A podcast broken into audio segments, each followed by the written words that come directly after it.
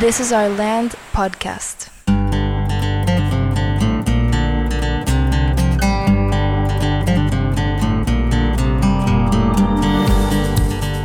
Esto es This is Our Land podcast. Estamos en el episodio 21.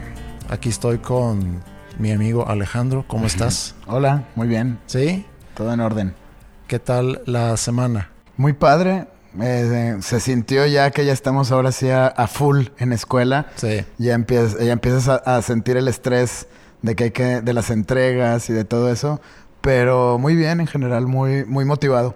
Sí, porque ya tienen que estar empezando a definir los proyectos que quieren trabajar. Exacto. Habías tú platicado aquí sobre los proyectos que están haciendo en Media Center, que son los proyectos de grupo. Ajá. Eh, estuvo muy padre porque en algunas sesiones de coaching que tuve en la semana, en particular en una sesión, Ajá. eh, estuve con el chavo que está en el equipo que va a desarrollar un plan de marketing Sí. en Media Center. Ajá.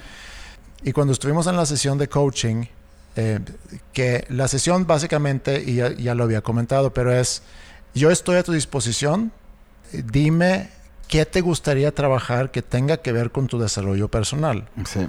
Y, y como te dije la semana pasada, me sorprendí con muchas cosas positivas. Pensé que iban a, a, pues, a batallar más para definir, o quizás decir cosas por quedar bien conmigo. Claro. Algunos todavía no han definido, pero este en particular, que está en el proyecto de, de plan de marketing, me comentó sobre el- algunos negocios en los que está involucrado fuera de la escuela. Sí. Y me dijo, a mí me gustaría mucho apoyo con eso. Sí. Y le dije, "Pues, está perfecto. Y, y eso es justo lo que platicamos ahorita que tuvimos la, la clase de Media Center. Era cómo nos enfocamos. Desarrollamos un plan de negocios, desarrollamos específicamente el plan de marketing y me empezaba a preguntar, pero es que cómo, ¿cuál es el orden? Mm. Pues ahí los caminos son miles y les digo, pero creo yo que la base está en el método científico. Ok. Entonces me quedé pensando con- en, en eso y creo que, que es, un, es una buena, es un buen momento para platicar sobre nuestra experiencia a raíz de que nos han preguntado sobre el proceso de, de cómo llegamos a abrir una, una prepa. Mm. A lo mejor podríamos aprovechar este espacio para platicar y reflexionar sobre todo esto, tratando de conectarlo al, al método científico. Ok, me gusta. ¿no? Digo, entiendo, hay, hay muchas maneras de llegar, como le digo a él. Regularmente trabajas en un plan de negocios Sí. que está integrado por diferentes etapas y en al final cuando lo concluyes todo, pues ya, ya, ya estás Sí, listo. ¿no? y mucho es, como hablando del- de la construcción del conocimiento, mucho es el, Sí. conforme vayas agarrando experiencia, es mucho es empírico, es prueba y error. Sí. Y también un proceso de irte conociendo. Sí, sobre todo, porque al final de cuentas estás de alguna manera prospectando cómo va a ser tu vida cuando tengas éxito en ese proyecto. Ujú. ¿Cómo, vas a, ¿Cómo va a ser tu vida en todos los aspectos? Y es un poco lo que, le, lo que le decía hace rato. Tú tienes que pensar si este proyecto lo vas a tener maduro en 10 años y ahorita tienes 16, ¿cómo eres tú a los 26? Sí. cómo hablas, cómo te vistes, a dónde vas, este, qué intereses tienes, qué temas te gustan y empieza a trabajar ahorita trayendo ese futuro a este presente y actuar como si ya estuvieras ahí. Sí. Y creo yo que ese fue un gran hallazgo eh, de- que, que nos tocó vivir cuando em- empezamos este proceso de, de emprender. Sí. ¿no? El tema de, de visualizarte en ese futuro y empezar a actuar hoy como si ya fuera ese momento. Ujú. Entonces podríamos comenzar con, con la primera parte, ahorita que dices del autoconocimiento, Sí. con la, la primera parte del método científico que se trata de la observación. Y podemos remontarnos hace 20 años. De hecho, este año cumplimos 20 años de haber arrancado el primer proyecto. Sí, el 00... ¿Qué? 000919. 000919. Sí, Ya. Wow. Septiembre 19 del 2000. exacto.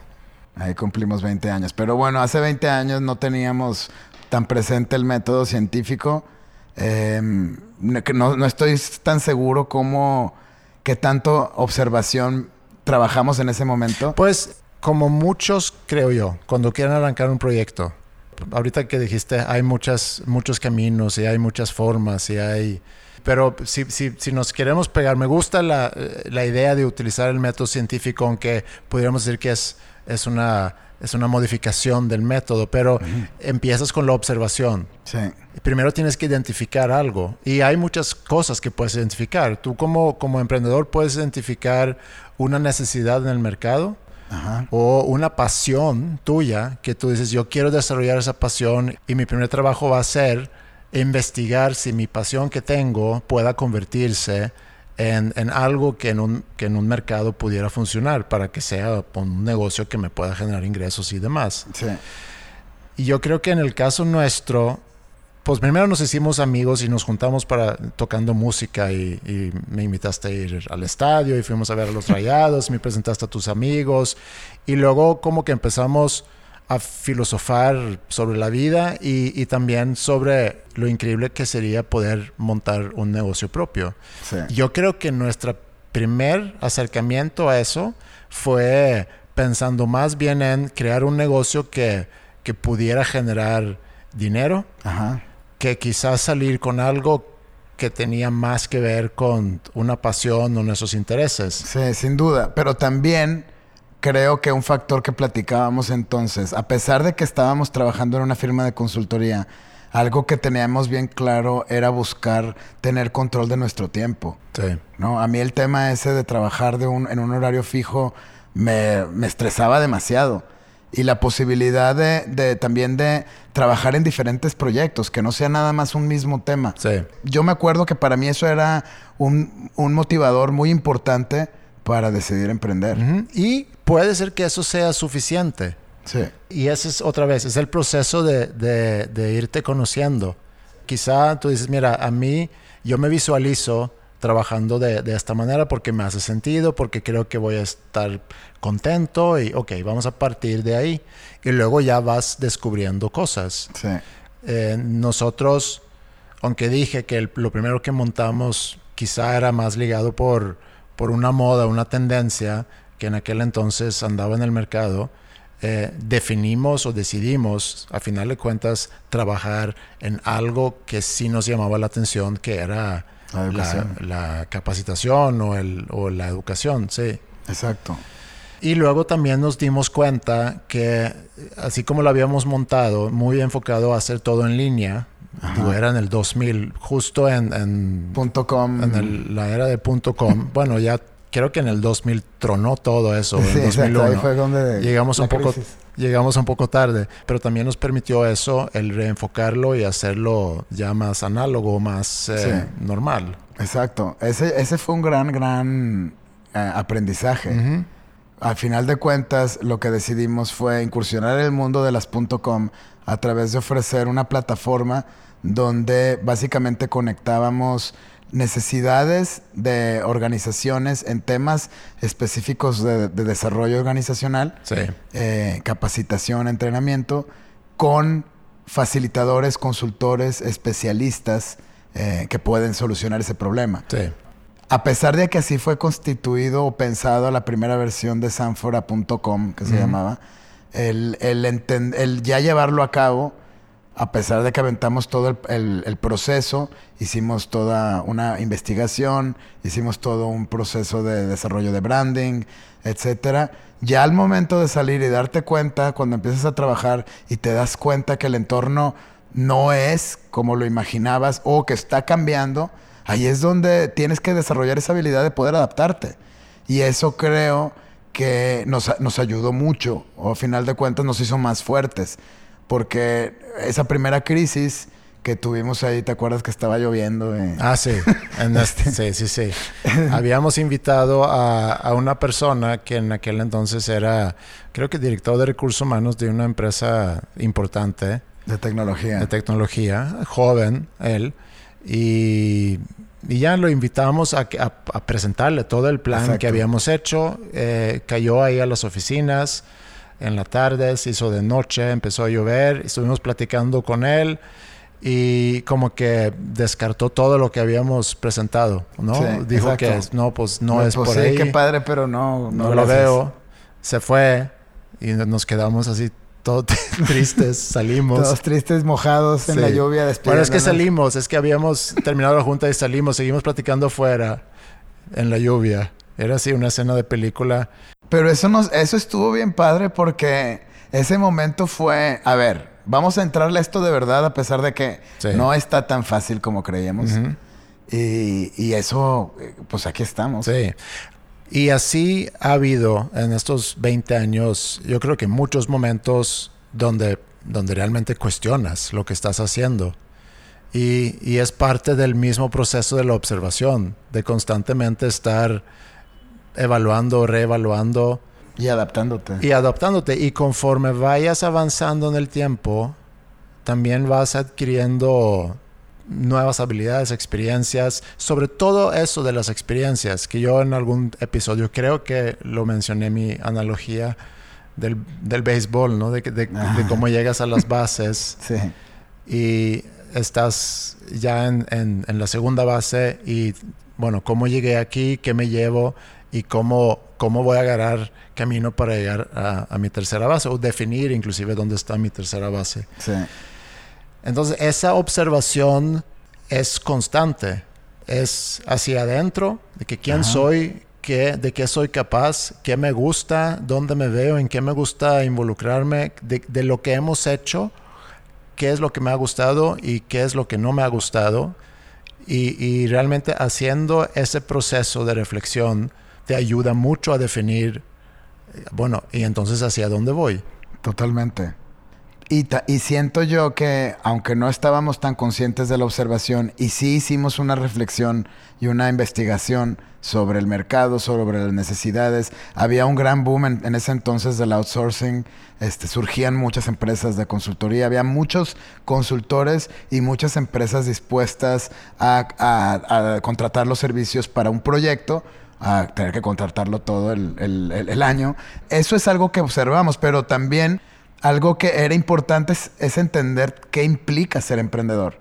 Porque eh, aunque al- yo sí llevé un programa, una clase, creo, de emprendedor, pues realmente no te enseña nada. Y ahorita ves los números, por ejemplo, estoy leyendo acá que dice que el porcentaje de tener éxito en tu primer proyecto de emprendedor es del 18%.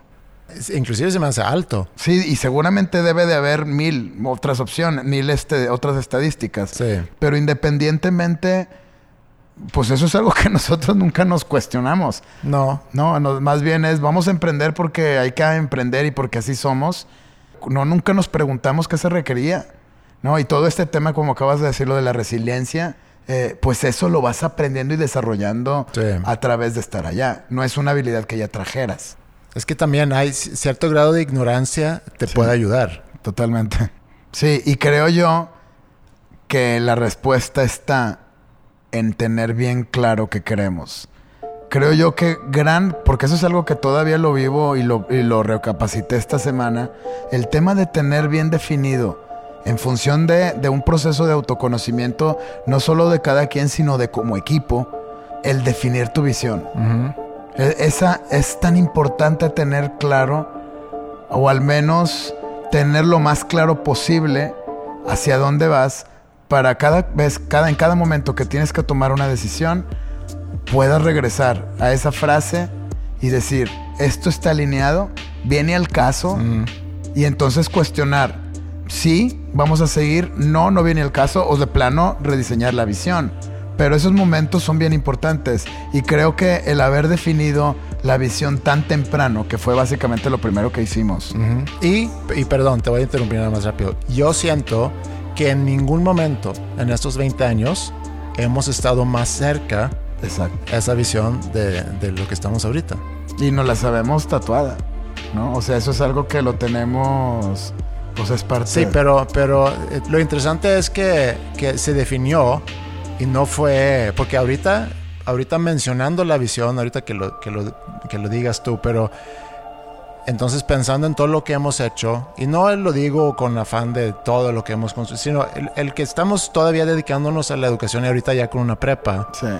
Pudiéramos pensar que esta visión se concibió bajo un ritual, eh, no sé, en el desierto, Exacto. bajo la luna, y, y realmente que fue algo que nos mandaron Nos y que hemos conservado. Se hizo en, un, en una oficina, eh, en un cuarto de música que, que estaba en casa de tus papás con techo de lámina, hacía un calor de la fregada. Ahí eh, definimos que Sí, la visión que definimos era contribuir al desarrollo exitoso de las comunidades a través de la educación. En su momento, originalmente, más que comunidades, eran países. Sí, porque eh, éramos muy Muy ambiciosos. ambiciosos. Y teníamos pues, proyectos en Suecia, proyectos en Sí, Sudamérica, sí. o sea, Pero, sí eh, había de dónde. Pero, Eso- Esa Sanfora.com iba a, a conquistar toda Latinoamérica. exacto. Nos quedamos en México trabajando con empresas internacionales, pero nunca Think hubo... global, act local, ¿no? Sí, pero sí, y es increíble cuando, cuando regresamos a esa visión para arrancar este proyecto Ajá. y decir, sí, cierto, siempre, siempre estuvimos ahí. Por eso digo que como si hubiera sido un ritual. Claro. Por eso es tan importante definir esa, esa visión, sea Sí. lo que sea. Sí. No, pero algo que te motive. Sí, entonces para concluir, porque me gusta esto y a lo mejor nos podemos quedar en este, en este episodio como con la observación, el primer, y, es- y esa observación eh, es constante. Es constante. Constante tienes que estar De- observando. todos los días lo hacemos. Te levantas y lo primero que haces es una observación desde qué ropa me voy a poner hoy. Claro, cómo No, está el clima. Exacto. Sí. Eh, y, y, y también para seguirte conociendo, seguir conociendo el mercado donde estás trabajando, ver las oportunidades que se puedan presentar.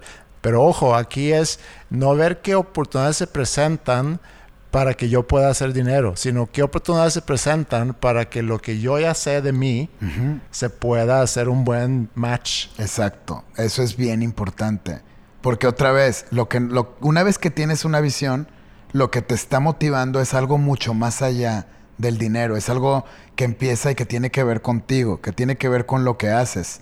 Y el dinero es la consecuencia Sí, de con lo que haces y, y quién eres. Exacto. Me gusta. Yo creo que podemos regresar a, a lo que sigue en el método y quizás ser así un poco clavarnos en ciertas cosas porque son temas importantes, creo que de interés también, porque hay muchos jóvenes que, uh, digo, gente grande también, que quieren empezar a emprender. Y también esos otros datos. Los, los, eh, lo- los negocios más exitosos son los que se emprenden en- en- durante tus 40. Mm, Que ese es un dato que leí hace rato. A mí me queda poco, pero... Pero pues lo- ya lo alcanzamos a emprender Sí. en nuestros 40. Pues muy bien, regresamos a esos temas y nos escuchamos nuevamente en el próximo episodio. Me parece muy bien.